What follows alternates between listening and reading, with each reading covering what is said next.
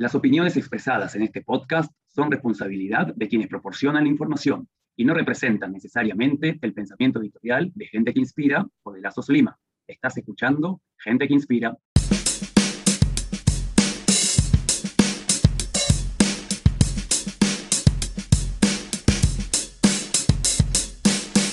Bienvenidos y bienvenidas a Gente que Inspira, podcast gestionado por los miembros de Lazos Lima. Mi nombre es Tito Labutsky y me acompaña mi amigo Marda. Hola Marda, ¿cómo estás? Todo bien, Tito, ¿qué tal? Espero tú también te, encuentres bien. Queremos darle la bienvenida a, todos nuestros oyentes desde los dispositivos que se encuentren y desde las plataformas que nos estén escuchando para conversar hoy en este episodio tan especial sobre las conexiones culinarias. Uh, conexiones culinarias, qué chévere. Cuéntame un poco más.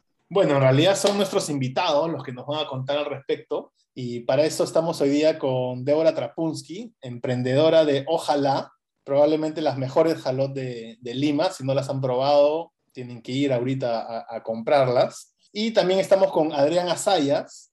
Él es uruguayo, pero ya vive en Lima hace más de 10 años. Allá es, es todo un limeño, en realidad. Eh, y él lo que hace es prepara unos dulces turcos bastante ricos y también rescata recetas de nuestras abuelas. Así que vamos a ver qué tiene para contarnos. Qué bien que se escucha todo lo que me cuentas y qué delicioso también se escucha, ¿no? Eh, también me encantaría saber sobre sus emprendimientos, qué tipo de repercusiones tienen en nuestra sociedad limeña, teniendo en cuenta que todo lo que preparan y todo lo que ofrecen tiene que ver acerca con nuestra cultura judía, con nuestros orígenes, con nuestras recetas típicas. Así que, ¿te parece que empecemos? Sí, dale, ya estamos acá con, con ellos. Hola Débora, hola Adrián, ¿qué tal? ¿Cómo están? Hola, hola Marda, hola Tito. Buenas tardes, Tito. Buenas tardes, Marda. Nos gustaría tal vez primero escuchar que nos cuenten un poquito cómo es que llegaron a esos emprendimientos. Antes de, profundizar un poco más, más en eso, tal vez Débora nos podrías contar cómo así llegaste a, Ojalá, creo que estudiaste otras cosas, no sé, cuéntanos un poquito de, esa parte de tu vida. Bueno, yo ya tengo, este diciembre del 2021 se van a cumplir cinco años desde que empecé con esto. Empezó cuando estaba estudiando arquitectura de intercambio en Madrid y todos los viernes a los seis roommates que vivían conmigo les preparaba, pues yo era la única judía, todos los demás no eran judíos, y les preparaba todos los viernes la cena de Shabbat incluyendo una jalá. Y bueno, la verdad, como lo hacía todos los viernes, yo desde chiquita en mi casa siempre preparaba y fui puliendo la técnica, digamos. Y quedó la costumbre, quedó la costumbre desde ahí. Después, cuando ya estuvimos en Lima, cada vez que nos juntábamos de nuevo, me decían, Débora, y una jalá, y una jalá. Entonces ya empecé a preparar, digamos, para los cumpleaños, este, no sé, preparaba un día y llegaba a la universidad y lo compartía con, con todos. Entonces ya se hizo un poco costumbre, digamos, que yo llegara pues con el pan bajo el brazo, literalmente. Y bueno, terminé de estudiar la carrera y me puse a desarrollar mi tesis. Y un día una amiga me quiso comprar, me dijo, mira, Débora, ¿sabes qué? Te quiero comprar el pan porque se lo quiero regalar a mi, a mi novio por Navidad. Imagínate qué paradójico. Y dije, bueno, me negué, obviamente, al comienzo yo me sentí incomodísima de tener que cobrarle a una amiga por esto, pero dije, bueno, si es que a ella le interesa, quizás a alguien más también. Y en diciembre del 2016 eh, lo publiqué en mi Facebook. Este, dije, bueno, estoy haciendo estos panes de estos cuatro sabores, este, estoy recibiendo pedidos, ¿no? Y bueno, para mi sorpresa, la verdad, muchísima gente me pidió. Y así empezó, de la noche a la mañana, o sea, con un post de Facebook, un veintitantos de diciembre, justo antes de Navidad, y muchísima gente lo pidió y bueno, cinco años después, acá estamos. Ese fue el inicio.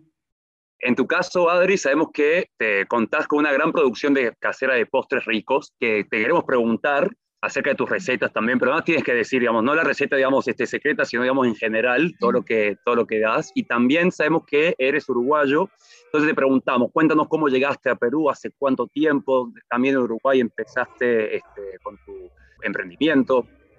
Sí, bueno, soy de Montevideo, Uruguay. Eh, vengo de una familia judía tradicional y no estaba dedicado a la cocina, estaba dedicado al negocio familiar eh, durante muchísimo tiempo. Eh, comercio, mi padre tenía fábrica de, botones y cierres, así que como buen judío mi padre me mandaba a trabajar después de colegio, los veranos, así que crecí atrás del mostrador atendiendo gente y, siempre de cara al servicio, atender gente y, bueno, así fue mis primeros años eh, comerciales, después estuve en IBM, ya más, me moví para más el lado corporativo y la verdad que nunca había pensado en hacer eh, nada relativo a la cocina porque mi padre había tenido, su, mi abuelo, eh, venido de Turquía, de, de Izmir,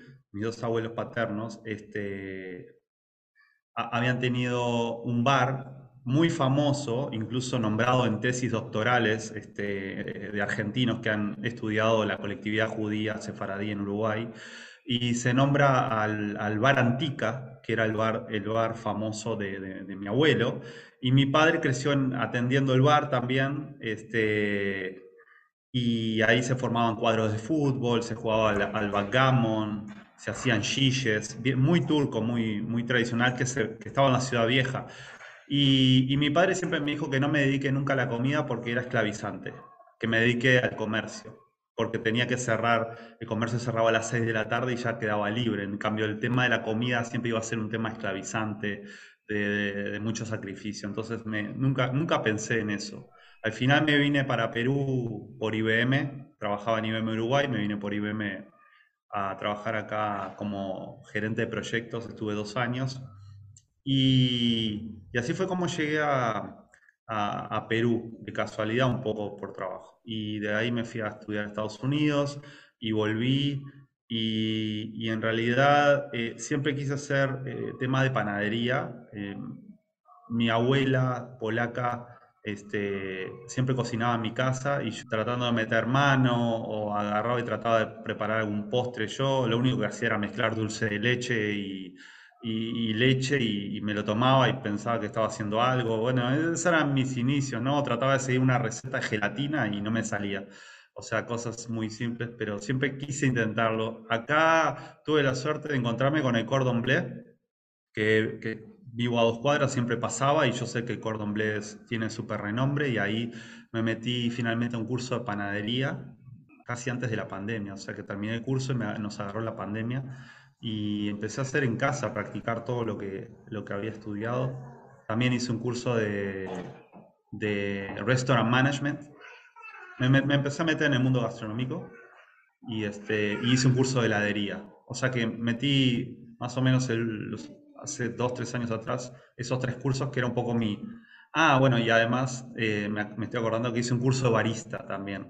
O sea, me metí en café, heladería, panadería, restaurant management, y ahí hice un, mix de cosas que, de curioso, de que me gusta estudiar, de que me gusta explorar, y como Perú es muy gastronómico, creo que me, me pegó por, por, ese lado acá en, en Perú, el, el, aprovechar eh, la gastronomía que hay en, en Perú y, y meterme en eso. Así que así fue un poco mis inicios, ¿no? Este, eh, aprovechando la oportunidad de tener el cordon bleu acá cerca, fue un poco lo que... Y que Perú es bueno en café, eh, fue, fue, fue un poco los, mis inicios en el tema de gastronomía.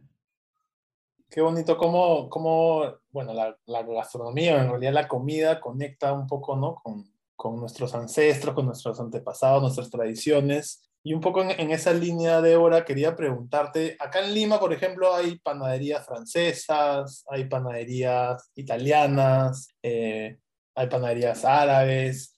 ¿Tú consideras que ojalá es una panadería judía? ¿La podrías catalogar, digamos, dentro de esa línea? Eh, sí, sí creo que podría definirlo como una panadería judía. De hecho, eh, la masa de jalá es el único tipo de masa que trabajamos por el momento. Por ahí hacemos otras cositas eh, diferentes, digamos, este, Adri, mi abuela, también era de Uruguay, y hacemos, por ejemplo, los escones, que mi abuela siempre preparaba, escones con queso, buenazos. Y mm, así, o sea, voy tratando de sacar cositas que son más tradicionales eh, por costumbre de mi familia y también muy relacionadas al judaísmo, ¿no? Eh, por las fiestas siempre salen cosas inherentes a cada fiesta Eh, yo sí, a mí me gusta un poco llamar a mi negocio, de hecho el, el nombre es Ojalá Panadería Diferente. Y cuando yo entro un cliente que nunca ha venido y le explico un poco de qué se trata, siempre hago esa diferencia, ¿no? O sea, que no hacemos ningún tipo de panadería clásica, como tú dices, Marda, no hacemos croissants, no hacemos chabata, no hacemos pan francés, no hacemos pan baguette, hacemos jalá. Y esa misma jalá, que es un pan clásico, que es tradicional de la costumbre judía, eh, ya, digamos, aparte lo que hacemos es rellenarlo diferentes sabores. Entonces, ese es un poco el, el speech que, que le transmito a los clientes cuando vienen por primera vez y tienen que darse una idea rápida de qué se trata, ¿no? Pero de hecho, la palabra judío y, esa explicación está de todas maneras, ¿no? En, en, esta explicación. O sea, es un pan de la costumbre judía que se come todos los viernes en la cena de Shabbat. Y tengo una fotito ahí pegada em, donde se muestran, digamos, dos jalot debajo del, del mantito este que los cubre con las velas y el vino, ¿no? Y el sidur. Así que sí, sí creo que podría catalogarlo como una panadería judía. Y ambos también estuvieron contando acerca de este, tienen alguna especie de influencia familiar. A mí lo que me sucedía era, mi abuela, mi bobe no era la que cocinaba dentro de la familia, sino que era la hermana de mi bobe. Pero la hermana de mi bobe no dejaba que nadie ingresara a la cocina. Y por una cuestión, digamos, de váyanse, váyanse, no, no ingresen nadie, no se me abre el horno, nada. Entonces, muchas veces uno de recién de grande empieza a saber cómo habrá sido la receta y cómo, y bueno, y también las bobas eran grandes, entonces era todo, digamos, a ojo. Entonces, la receta que ellos tienen es, bueno, esto tanto de aceite a ojo, cantidad de sal justa, pero cuánto, para cuántas personas, cuánto rinde, etcétera. Yo les quiero preguntar a ustedes con respecto a sus familias, este, nombraron un poco acerca de las inspiraciones o un poco de dónde viene este, sus aprendiz, los apoyaron, no los apoyaron, fueron un poco de, no sé, engordaron con, siendo conejillos de indias, comiendo calot y comiendo también este, las cosas dulces. ¿Cómo fue, digamos, ese apoyo, no apoyo, ese, ese andar? A ver, em, bueno, yo sí, o sea, en, en, mi familia, digamos, por ambos lados, tanto de, del lado de mi mamá, eh, mi abuelo, el eh, digamos, mi abuelo materno también era de Uruguay, imagínate qué coincidencia, y mi abuelo era una persona que cocinaba muchísimo, le encantaba cocinar, incluso trabajó muchos años en el Majestic, acá en Lima, cuando recién llegó a Perú, y fue un hombre de negocios a lo largo de su vida, emprendió en muchísimos rubros diferentes, en un momento en la vida tuvo una agencia de viajes, después se metió en, bueno, estuvo en, en una pesquera, después viendo minería, de todo un poco, pero el último proyecto que empezó a desarrollar, que lamentablemente no pudo terminarlo porque falleció, eh, mi abuelo era diabético y por ahí, por el año 2000, imagínate, hace 20 años, empezó a, a hacer como una especie de cocina industrial para producir alimentos sin azúcar. Y bueno, o sea, eso, digamos, sumado a que le encantaba cocinar, siempre, digamos, en casa era era algo mandatorio, aparte que vivíamos muchísima gente en una sola casa en un tiempo y la cocina pues era el, corazón de la casa siempre. Y por el lado de mi abuelita, que ya les comenté, que desde chiquita, digamos, ella y yo cocinábamos juntas muchísimo, hacíamos los escones, hacíamos mandalej, hacíamos, la verdad, de todo, o sea, hacíamos osneyaman también, eh, cocinábamos siempre juntas, era una costumbre familiar y, y sí, pues, ¿no? O sea, digamos, por ambos lados de buen comer, de buen diente, todos. Y eso, de hecho, éramos todos así gorditos, pero felices. Eso es lo más importante. así es. En mi, caso, este, había, por los dos lados, había buena comida en la mesa. Siempre, este, del lado de mi, de mi madre, eh, la única, las, o sea, la que yo conocí fue mi abuela, eh, sobreviviente del holocausto polaca eh, que emigró a Uruguay después de la guerra con mi abuelo y, bueno, quedó viuda y crió a mi, a, mi, a mi mamá y a mis tías y a mi tío, eh, que hizo allá, bueno, este, y, siempre cocinaba eh, muy europeo, en mi casa había de todo, ¿no? Y, mis amigos que no eran judíos venían y les encantaba porque probaban cosas que en Uruguay, o sea, es difícil de conseguir. Y mi abuela hacía desde, desde vino casero, hacía este, eh, jalá, hacía Google, em, incluso comíamos eh, todas las partes del pollo, que para otro puede botarlo a la basura, pero como buena polaca sobreviviente del holocausto, ella sabía recuperar cualquier, este, cualquier parte del pollo y, con eso hacía una comida espectacular. Y yo crecí comiendo patas de pollo, este, hígado, eh, cuello de pollo, todo, ¿no? Entonces, por ese lado, eh, aprendí a comer y a, saborear eh, comidas europeas. Y por el lado de mi papá, yo no tenía, los abuelos habían fallecido, o sea que, pero la, la que manejaba la tradición sefaradí era la hermana mayor de mi papá, que eran ocho hermanos y, mi papá era el, menor, fue criado por, por, su hermana, que era la mayor, se llevaban 25 años, y todos, todas las fiestas, Año Nuevo, Rosh Hashanah, Yom Kippur, se cortaba todo en su casa, y ocho hermanos, cada uno con sus dos, tres hijos, era una mesa de, de 60 personas, ¿no? Y, y yo tengo fotos, si ven en mi Facebook, hay una foto eh, que justo la puse para recordar, y yo estoy en los brazos de mi mamá, este, y era una mesa de abundante, y, era como se comía, ¿no? Mi, mi, este, mi tía hacía bollos, trabados, toda la parte turca, ¿no? Este, así que tenía esta, estas dos, estas dos eh, puntas, la turca y la, y la, y la ashkenazi. Y eso es un poco lo, lo, que, me, lo que me gusta hacer, ¿no? traer las tradiciones de vuelta a la mesa, eh, a mi casa. Eh, creo que es una parte importante del judaísmo.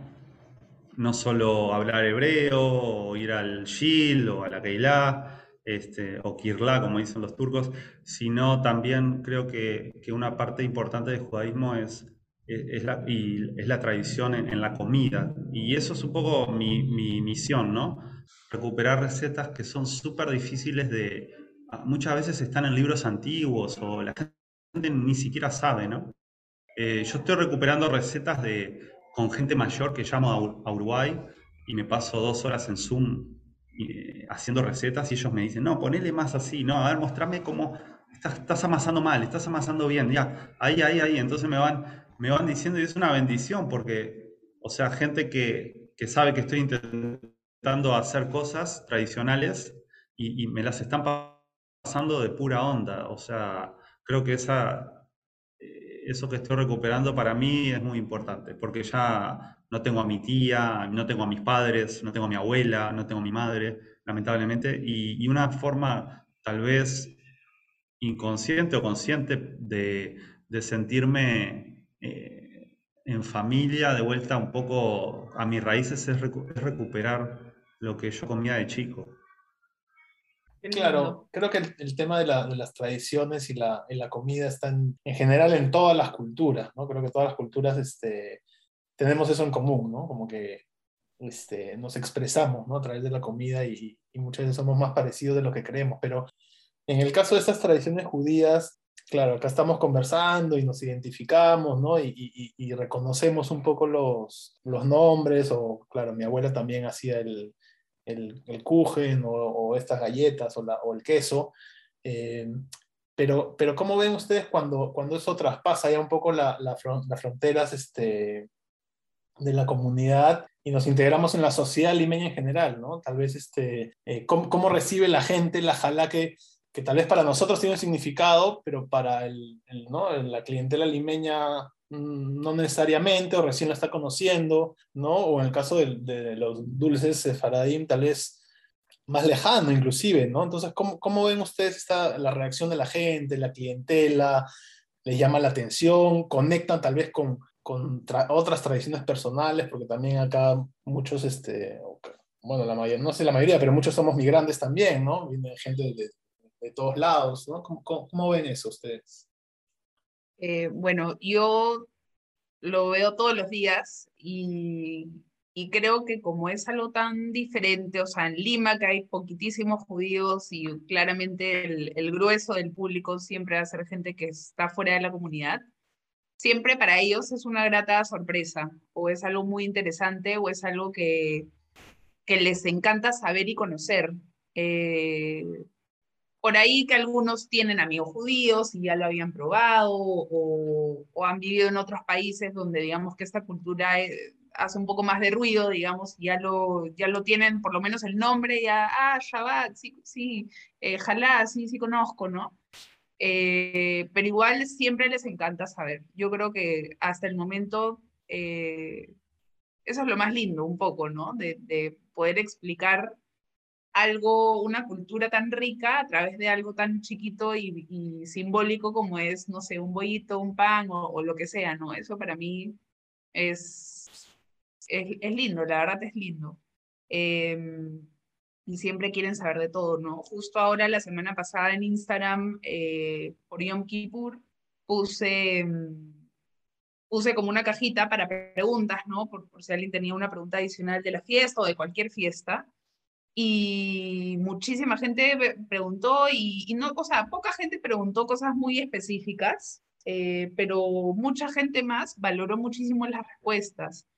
Y recibí por ahí unos comentarios muy lindos como diciendo, pucha, qué importante es que, que no importa, digamos, la información que sea, siempre, siempre va a iluminar, ¿no? Los oídos de quien la escuche. Y, y eso es, es importantísimo y en verdad, Adrián, qué chévere lo que haces tú de, digamos, de hacer un trabajo medio arqueológico de, de estas recetas, que la verdad es una pena que se pierdan, ¿no? Yo me imagino cuántas abuelas hay que tienen los secretos para hacer las recetas y que por falta de interés, digamos, de, de, los nietos o de los hijos, que bueno, se desvían, no se desvían, sino que siguen su camino y, y no van por el, por el lado gastronómico, lamentablemente es esa información que se pierde. Y me parece una idea alucinante la que has tenido, o sea, me parece increíble. Es más, yo tengo ganas de ir a ver el recetario ahorita y ver esas recetas que, como tú dices, Tito, pues están en unas unidades de medida bien relativas, ¿no? Un puñado de harina, ¿no? Este, medio vaso de no sé qué, o sea, son muy imprecisas y hablar con la fuente primaria, digamos, de, la información es un privilegio que a ver hasta cuándo lo vamos a tener, ¿no? Así que sí, es súper interesante, a la gente le encanta en general. No, y también una forma muy linda de conectarnos, ¿no? Eh, de repente, cómo poder mostrarnos como nosotros, ok, nosotros somos el pueblo judío, somos también esto lo que somos, nuestras comidas, nuestras tradiciones, nuestras, nuestros orígenes. O sea, Adri, me habla de Polonia por un lado, me habla también de Turquía por el otro. Entonces, una persona que viene de afuera dice, bueno, pero ¿por qué, ¿por qué tan variado, digamos?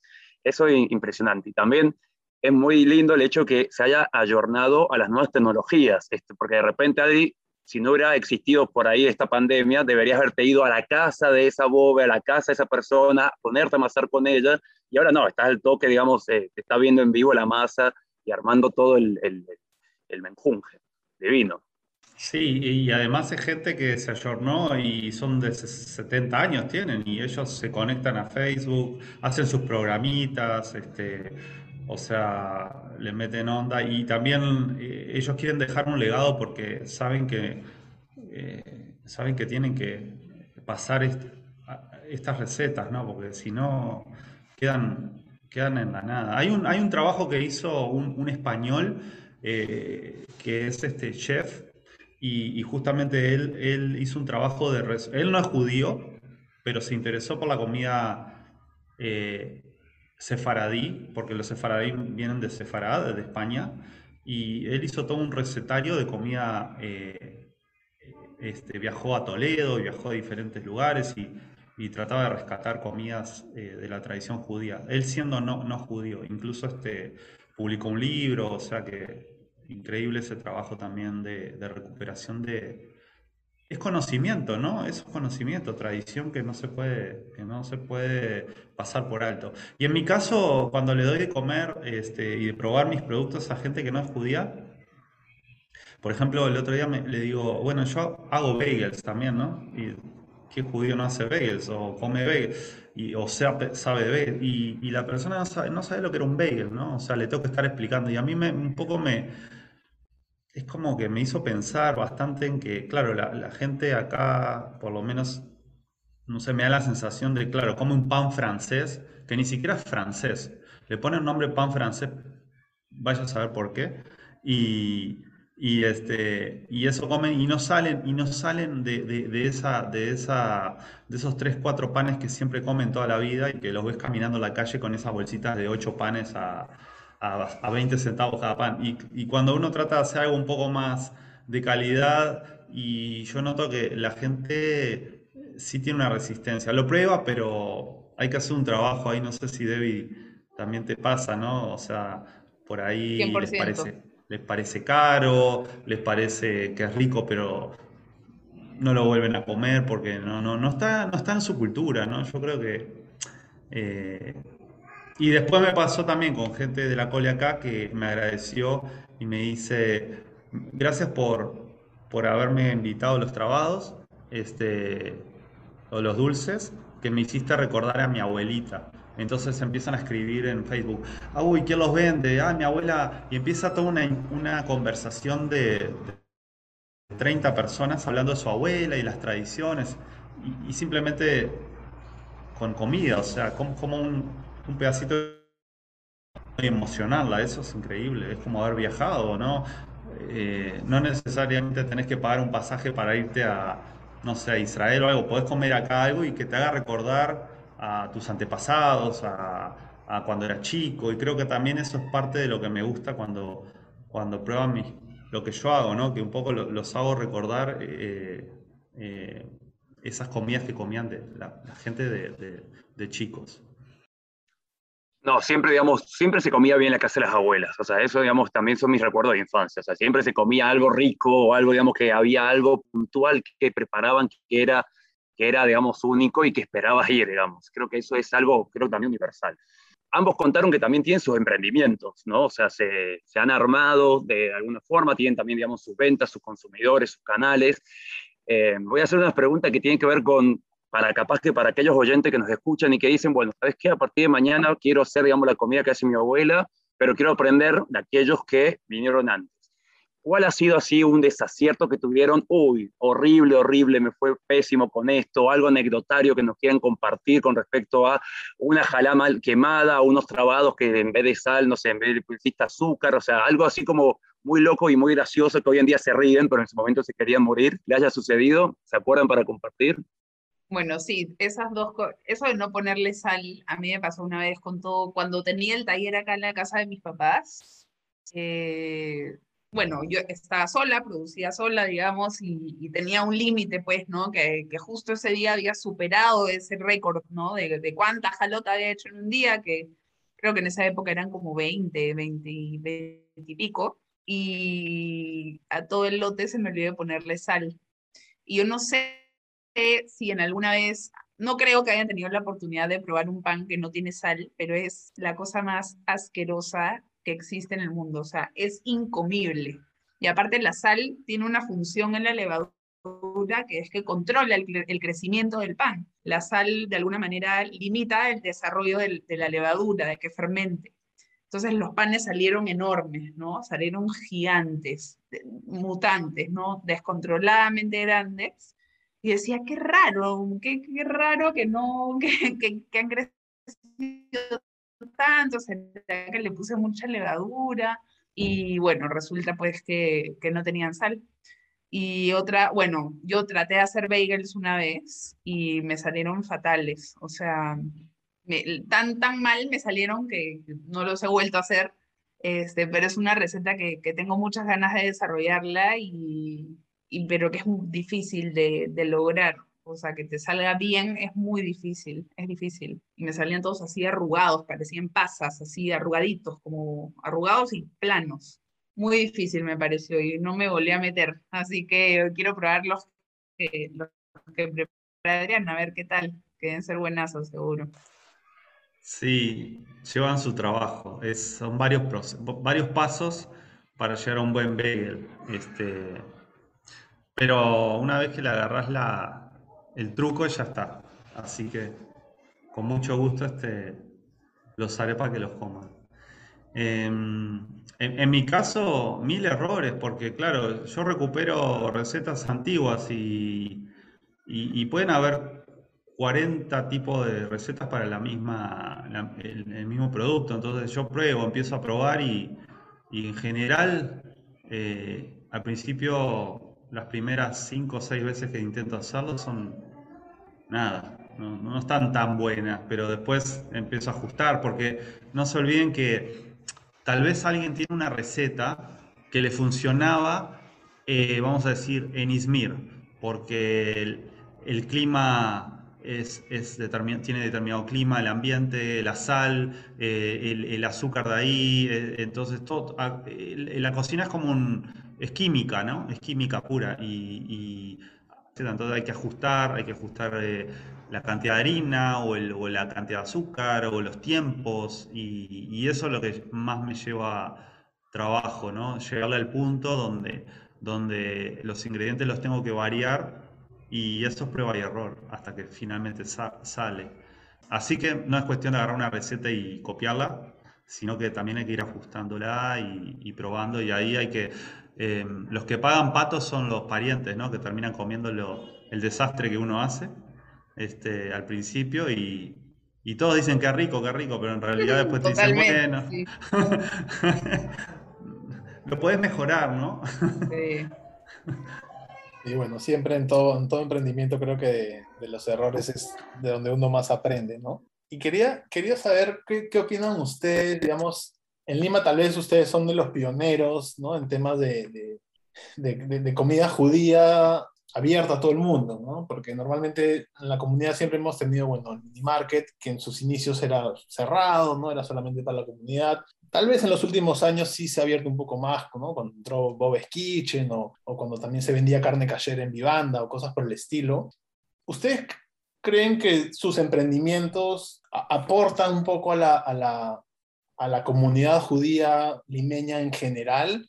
¿Abre tal vez la, la, la cancha, ¿no? Para, para este, no, no, no, sé para qué en realidad, ¿no? Pero abre tal vez la cancha como para, para la presencia judía en Lima, ¿no? Nosotros, o sea, uno ve en el mundo, ¿no? Por ejemplo, en, bueno, Nueva York ni que hablar, ¿no? Hay, hay una comunidad tremenda y, hay delis, pastrami por acá, bagels por allá en todos lados, ¿no? Eh, tal vez en Buenos Aires, ¿no? Hay también restaurantes, este, en México también hay un restaurante de comida, en fin, como que hay, hay ciudades claves con, ¿no? con mucho movimiento, tal vez más movimiento judío y que se ve reflejado en la, en la gastronomía, ¿no?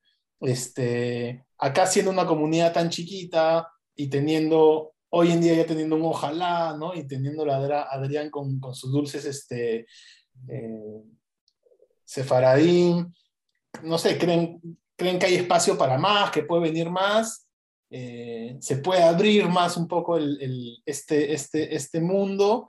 Y si no, en todo caso, ustedes, sus propios emprendimientos, si es que sienten que tiene algún impacto más allá de, ¿no? Este, digamos, ¿no? Hacia, hacia, más allá de su negocio como, como emprendimiento, sino a, a nivel de, de, comunidad judía limeña.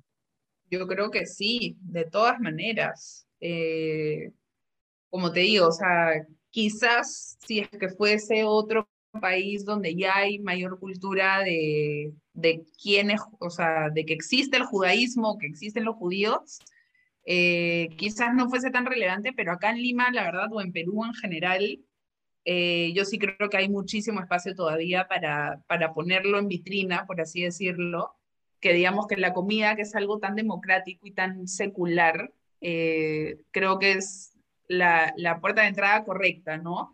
Bueno, llegó esta pareja musulmana, la chica con su velo, todo, y mm, al comienzo sí, o sea, obviamente me, no te voy a decir que me asusté, pero dije, bueno, ¿cómo hago para explicarle a esta pareja musulmana que el pan que yo vendo es judío y cuál va a ser su reacción, ¿no? O sea, sí fue algo, fue una situación inusual, ¿no? que quizás en otro país pueda hacer algo de todos los días. Y al final estuvo súper chévere, les conté, les expliqué, y dijeron, qué rico, ponerle sabores, hemos probado, y se llevaron un montón de jalot, o sea, llevaron como cuatro o cinco, creo, y después regresaron, regresaron otro día y les había gustado mucho. Y yo creo que esa es una oportunidad maravillosa para, para eso mismo, ¿no? Para, pucha, tender puentes entre culturas tan diferentes y tan, con tantos conflictos, digamos, a través de algo que es tan, tan universal y tan democrático, ¿no? E, esa experiencia, la verdad, me quedó marcadísima, me encantó. y creo que es una oportunidad que tenemos que aprovechar, de hecho. Yo siempre quise en Lima hacer este, que, haya más opciones. O, sea, no hay comida kosher o, claro, como la comunidad chica es difícil sostener un negocio que sea kosher. Si uno abre un negocio eh, exclusivamente para la colonia, eh, se corre eh, desde un punto de vista de negocio riesgo de fundirse, ¿no? de quebrar. Este, a no ser que haya un apoyo de la colectividad, por ejemplo, donde estaba el, market, kosher market, no sé de quién es, pero por ejemplo se me había ocurrido que si era de la colectividad podrían donar el espacio para que la colectividad tenga opciones y, bueno, y los que vayamos ahí, no sé, capaz que tres, cuatro, cinco personas que quieran hacer cosas, las hagan ahí y las vendan y, que haya una oferta, aunque sea, y no de un punto de vista económico, sino de un punto de vista, punto de vista para que haya más cultura judía, para que haya más opciones para el judaísmo de acá. Como, un, dark, como un dark kitchen kosher, kasher o algo así. Como un dark kitchen kosher, este, o como un mercado kosher, pero no sé, me imagino, ajá, un coworking kosher, algo así. Y yo le hablé en su momento con, una persona que tiene bastante influencia, pero el otro día pasé por ahí, está, se alquila. O sea, no veo un interés de la comunidad en sí de tener eh, ambientes judíos en gastronomía. Eh, las personas que están haciendo todo lo hacen, creo que Debbie es la única que tiene algo puertas eh, a la calle, pero en general todos los que están haciendo algo en, comida judía lo, hacen eh, de puertas adentro, ¿no? En algún taller o en una casa y lo venden desde ahí. Y a mí un poco eso me da, no sé, me, pone en duda si abrir eh, algo para la colectividad. Yo siempre, si pensaría en abrir algo, lo, pensaría abrir algo para, para todo el mundo, ¿no? Y no lo, y no lo haría kosher porque eh, la gente, o sea, no les interesa, ¿no? La gente no le interesa. No es un principio, claro, ¿no? Yo también en algún momento lo pensé y dije, bueno, sabes, acá no, no hay un mercado kosher que te valga la pena y que pueda, digamos, sostener un negocio, ¿no? Eh, yo hice para, para mi tesis de arquitectura, planteé hacer un, un centro comunitario para la comunidad judía en el terreno del colegio y le metí muchas ganas a esta parte, digamos, que era como, bueno, tenía un, museo, tenía, digamos, eh, lugares donde se pueden enseñar cosas de la comunidad judía como Rikudim, etcétera, y todo estaba planteado para, para abrirlo al público, ¿no? O sea, yo creo que nuestro gran problema es que como somos muy poquitos, tratamos de hacer las cosas para, para un público que es muy pequeño y que no logra generar esta atracción que necesita, digamos, ¿no? Y a la hora que abres, digamos, tu, tu puerta hacia el público en general, eh, el contraste cultural de alguna manera da más peso a cada parte, ¿no? O sea, uno cuando se identifica de una manera, eh, te identificas por lo que eres y también porque eres diferente al otro, de alguna manera. Entonces, cuando hay este contraste de dos cosas diferentes, yo creo que todo se valora muchísimo más y se pone en su verdadero valor y creo que, que sería lo mejor, ¿no? O sea, abrirlo al público en general creo que es importantísimo. Este, totalmente. Esto, pero, me quedé con una cosa que, dijo, que dijo, Adrián, lo las ¿no? puertas hacia adentro, ¿no? Este, ¿Tienen alguna idea por qué, por qué sucede eso? ¿Por qué tendemos como comunidad a, a quedarnos hacia adentro y, y, no, no, abrir y no compartir tal vez con, ¿no? Con, ¿no? con, con los demás. ¿Es, es, es, únicamente un tema de mercado, ¿no? de, de, de que no hay, un, no hay ¿no? La, la, digamos, la masa crítica para sostener un negocio o, o, hay algo más que nos, que nos hace quedarnos hacia adentro? Buena pregunta. Yo creo, por la experiencia que, que vi del, del kosher market, que estaba en, había un kosher market que funcionaba y, tenía su estilo anticuado, eh, precario, lo que sea, pero funcionaba. Yo creo que no hay, no hay, no hay masa crítica acá eh, por la cantidad de judíos que hay. Y primero eso, bueno, primero y, lo más importante, no hay masa crítica. Y la gente no sé si le interesa tanto, eh, es la impresión y la sensación que me da, no sé si le interesa tanto la traición. Al judío limeño eh, no sé si le interesa tanto eh, la tradición judía, por llamarlo de una manera, o, seguir con eso. Está más en el día a día, creo que está en su vida, eh, come donde le dé la gana, este, y no, no, veo, no veo como un... compromiso, ¿no?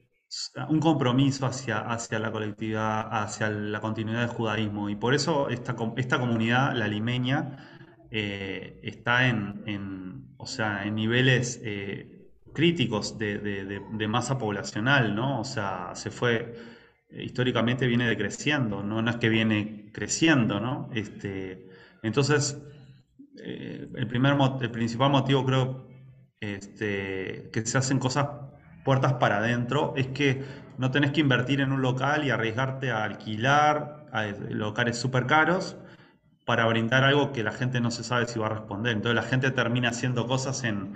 Es mucho más barato alquilar una cocina, un dark kitchen o en tu casa o, o vayas a saber dónde, pero puertas adentro, ¿no? Con dos, tres ayudantes y ya está, no, no tenés que hacer más nada, no tenés marketing, no tenés que tener mozo, no tenés que tener eh, valet parking, no tenés que pagar este... Eh, impuestos, o sea, mucha gente incluso hará cosas que ni siquiera las, vamos a decir, eh, que están más, más para el lado informal, de, más que formal. Esa es mi sensación. Yo creo que, mm, o sea, es tal cual lo que dice Adri, es, es eso, eh, pero yo también creo que es un poco de miedo. Hay un poco de miedo de, o sea, la comunidad limeña en general desde sus inicios un poco también tuve que estudiar mucho esto para poder desarrollar mi tesis y entender, digamos, por qué estábamos donde estábamos. Yo creo que hay un miedo, es como una especie de trauma histórico, digamos, por, por haber sido un pueblo perseguido que si bien ya han pasado varias decenas de años desde, desde las últimas guerras y desde el holocausto, etcétera, igual nos queda ese miedo de abrirnos, ¿no? De, de estar expuestos. Y, o sea, lo que descubrí también con mi tesis era eso, ¿no? Que arquitectónicamente nuestra expresión hacia el mundo es un cerco perimétrico blindado para, para coches bomba, justificado lógicamente, ¿no? El atentado a la AMI y todo lo justifican, pero el, el resto de la sociedad nos lee como una comunidad cerrada. Y nosotros como reflejo nos planteamos de esa manera, ¿no? Inconscientemente, seguramente, ¿no? Entonces, yo creo que es un miedo que tenemos como sociedad que nos, nos frena, nos frena un poco y que eh, no, encontramos todavía ese intermedio entre, tengo mis amigos que son fuera de la comunidad, pero eso de alguna manera me niega como judío, entonces o me separo demasiado o me quedo dentro y el intermedio es muy borroso, ¿no? no nadie se halla, digamos, ¿no? Yo creo que va por ese lado. Tal cual. Sí, además, eh, sumarle que Perú eh, vivió en los, en los 80 este, toda la época esta terrorista y le ha quedado la sensación a, la gente de ese miedo. Por eso es que esta ciudad, particularmente Lima, yo vengo de Uruguay, Montevideo, eh, donde la gente vive en casas que ni siquiera tienen muros o rejas, y, y acá en Lima lo primero que me llamó la atención fue que la gente vive puertas adentro, ¿no? Siempre hay muros, siempre hay rejas, siempre la gente pone cercas electro, eh, con electricidad. Este, o sea, la gente vive con miedo. Eso creo que se le pasó, se pasó de generación en generación desde, la, desde, el, desde el terrorismo. Incluso hay un estudio de esto porque cuando yo quise, yo iba a abrir un mercado de comida en la mar, un mercado más de, de mil y pico de metros, iba a ser un, como una especie de mercado de comida como están de moda ahora, que se llama Food Halls. Y tenía todos los inversionistas, tenía todo, todo alineado para hacerlo. Y, estaba buscando local indicado y, no veía locales este, apropiados. Y, me puse a buscar en los estudios y justo encontré un estudio demográfico y, urbanístico que decía que no había... Eh, el comercio de retail en Lima siempre es puertas adentro, porque justamente la, población ha quedado traumatizada de, los 80 y entonces todos los negocios prácticamente son puertas abiertas, adentro. Eh, casi no ves, no hay avenidas tan importantes como puede haber en Buenos Aires, ¿no? Que todo zapaterías a la, a la calle, comida a la calle, acá más bien es todo puertas adentro, eh, donde tenés que descubrir, ah, acá había una pizzería, acá había una zapatería, acá había algo. Son dentro de las casas muchas veces. Entonces, eso, tal vez eso se suma a lo que Debbie, a lo que Debbie mencionó y en el conjunto hace que, claro, que, que sea difícil poner algo puertas a la calle para el público en general cultural, de hecho, ¿no? Y ahora con la pandemia y todo, que los dark kitchens son, o sea, es una manera, si, si tú me preguntarías a mí, digamos, bueno, yo mi dark kitchen, por así decirlo, era acá el depa de mis papás, ¿no? Y eh, después existió algo que se llamaba Coco Coworking, que está en el molde Salaberry, que es el primer coworking de cocinas. Y si tú hace cinco años me preguntabas, oye, este, ¿cómo, lo hubiese, ¿cómo hubieses emprendido? De todas maneras me iba ahí, hubiese ahorrado muchísima plata en, en, equipamiento, sobre todo, porque bueno, acá donde mis papás no, no pagaban alquiler, pero yo creo que también es una facilidad de la época, ¿no? Hacerlo así a puertas cerradas, por así decirlo. Entonces, eh, es toda una mezcla de factores, ¿no? Pero yo creo que poco a poco vamos a ir conquistando ese, esa vitrina, digamos, para que el judaísmo en, el Perú y en Lima tenga, tenga, tenga su lugar, ¿no? Pronto volveremos a las calles, dices tú. Me encantó la idea del, del coworking este, de comida. Sería, digamos, mi sueño poder comer todo al mismo tiempo.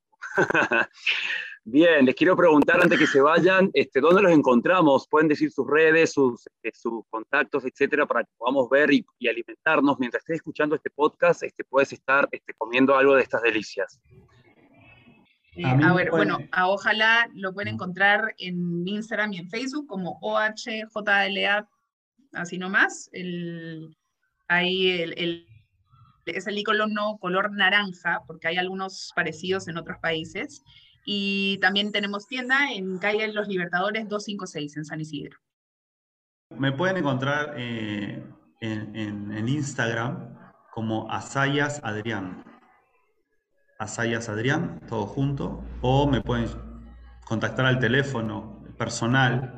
Este, yo no tengo tienda a la calle este, aún. Eh, si en algún momento se daría, eh, tendría, pero ahora, por ahora no. Así que básicamente me pueden llamar al, al teléfono personal 942-710-895. Bueno, fantástico. Hemos terminado este episodio con estos embajadores de la tradición judía aquí en Lima. Marda Carido, te dejo un beso grande. Débora y Adri, otro para ustedes. Gracias. muchísimas gracias. Mucho gusto. Chao, chao. Chau a todos. Gracias y ojalá que, que, podamos inspirar a mucha gente a que pierdan el miedo y, abrir las puertas hacia afuera ya y no, no quedarnos tanto hacia adentro y, y usar la, la comida y la gastronomía judía para integrarnos un poco Ojalá. Ojalá que así sea. Gracias por invitarnos. Esto fue Gente que Inspira. Pueden seguirnos en nuestras redes sociales, arroba Lazos en Instagram y Gente que Inspira Lima en Spotify y en otras plataformas. Nos vemos en nuestro próximo episodio y a la bye.